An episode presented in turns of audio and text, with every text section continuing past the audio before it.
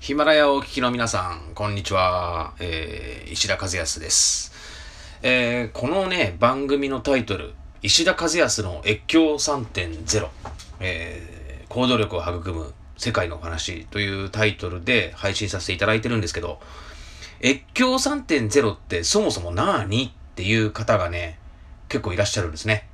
越境はなんとなくわかる。うん。国境を越えること。で、自分の壁を乗り越えていくこと。いろんな形で、この国境、境目を越えていくことを、まあ、越境と呼んでますけど、えー僕の言う越境というのは、もちろん国境を越えて、えー世界の、まあ、いろんな国や地域とつながっていくこともそうですし、もともとそれ以前に、えー自分の住んでいる生活環境、えー仕事をしている環境、えーいろんなその壁を、枠を乗り越えて、えーもっと多様性を持って、いろんな世界や人々と触れ合っていこうと。まあ、例えば飲食業やってる人が、まあ、飲食業の方だけじゃなくて、IT 業界の方とつながるとか、学校の先生が教育関係以外の、えー例えば、もうほんとサービス産業の方とつながっていくとか、えー自分の知らない世界にどんどん飛び込んでいくことを、まあ、越境と、えー定義しているんですね。で、その越境に続く3.0という言葉。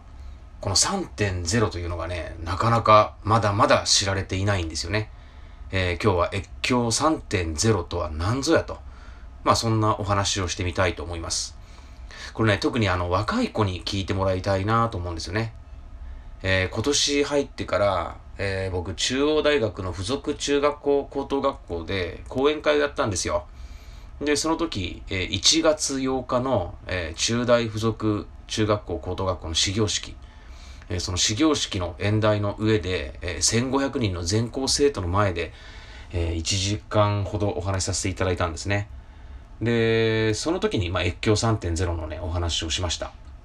ねなぜなら、え中学生や高校生、えそういった若い子たちにとって、えものすごい聞いてもらいたいお話だからなんですね。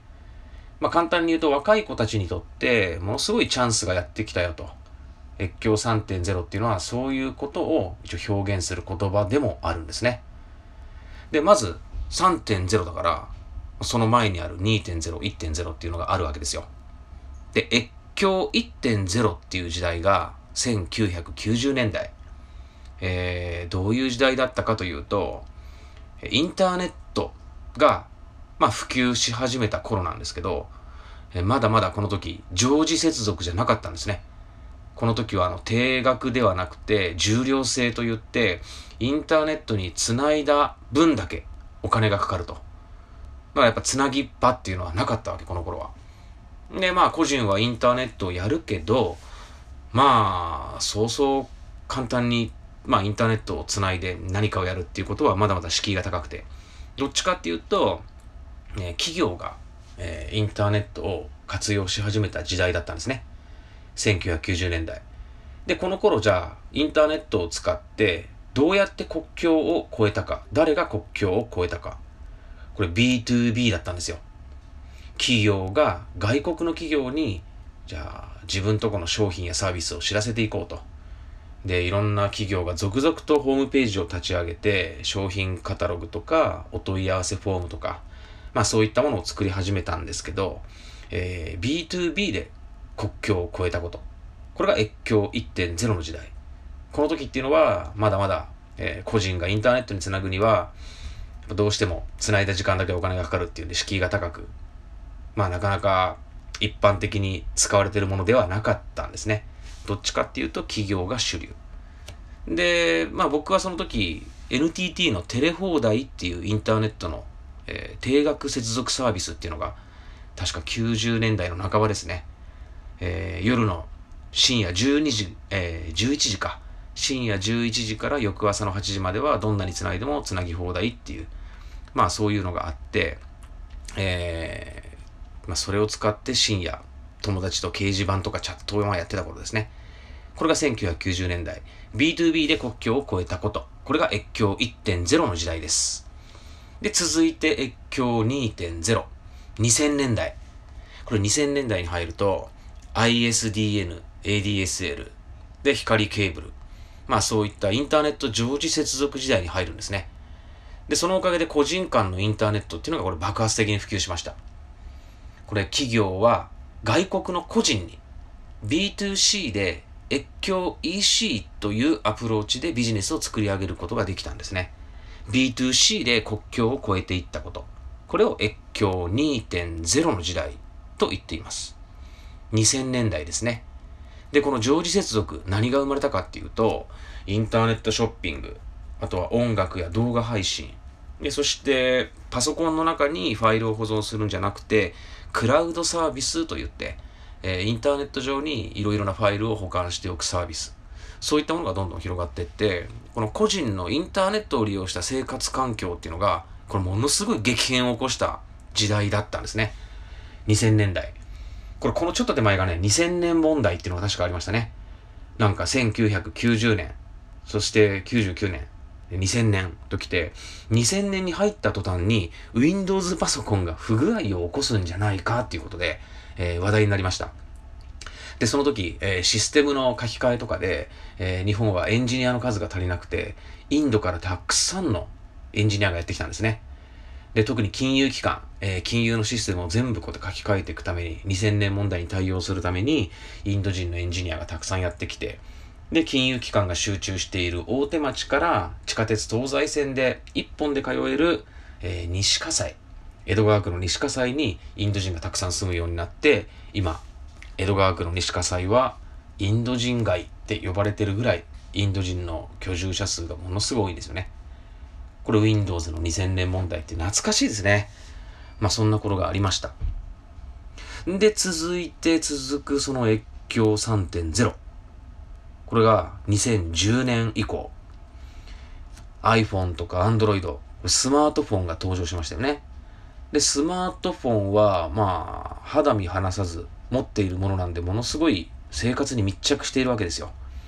まあ、誰でも一人一台持っている。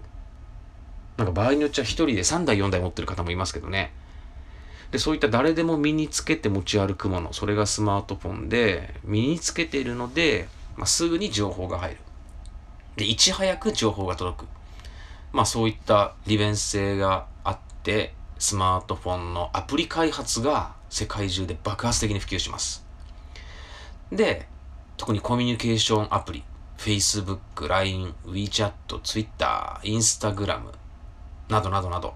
まあそういったもう本当にスマホで一言二言、たわいもない一言とか絵文字を使って手軽にやり取りができる SNS アプリっていうのを世界中のたくさんの方々が使うようになったんですね。これ中国に行ったら WeChat ですけど、まあ、世界中に爆発的に普及している Twitter、Facebook。これなんかすごいですよね。なんか世界第1位の人口は中国、第2位の人口はインド、そして世界第3位の人口、Facebook って呼ばれてるぐらい、確か8億人とか9億人とか、そのぐらいの人が使ってるんじゃないかな、Facebook は。で、こういったスマートフォンと SNS という、え、こういった便利なものが爆発的に普及したことで、今度 C2G で国境を越えることができるようになったんですね。C2G。越境1.0が B2B。越境2.0が B2C。そして越境3.0が C2G ということです。Citizen to Government。個人が外国政府に対してアプローチができるようになった。僕はこれを越境3.0の時代と定義してるんですね。これはね、若い子たちにはとっても大きなチャンスなんですよ。これまで個人が外国の企業とか政府と直接をやり取りするなんてことはありえなかったわけですね。で、僕も海外に行くと、昔は名刺交換をして、で、その名刺に書かれているメールアドレス宛てに、まあ、メールをお送りしたり、でも返事が返ってこなかったりしたんですけど、今海外に行って、ちょっと偉い人と会って、そうすると Facebook アカウント持ってますか？とか、WeChat やってる？とか聞かれるわけですよ。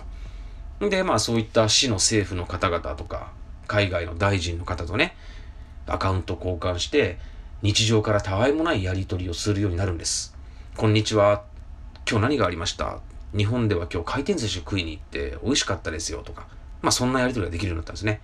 そういうやり取りをするようになって、できるようになって、何が可能になったのか、これまた次回お届けしたいと思います。10分あっという間ですね。今日はこの辺で失礼します。ありがとうございました。さようなら。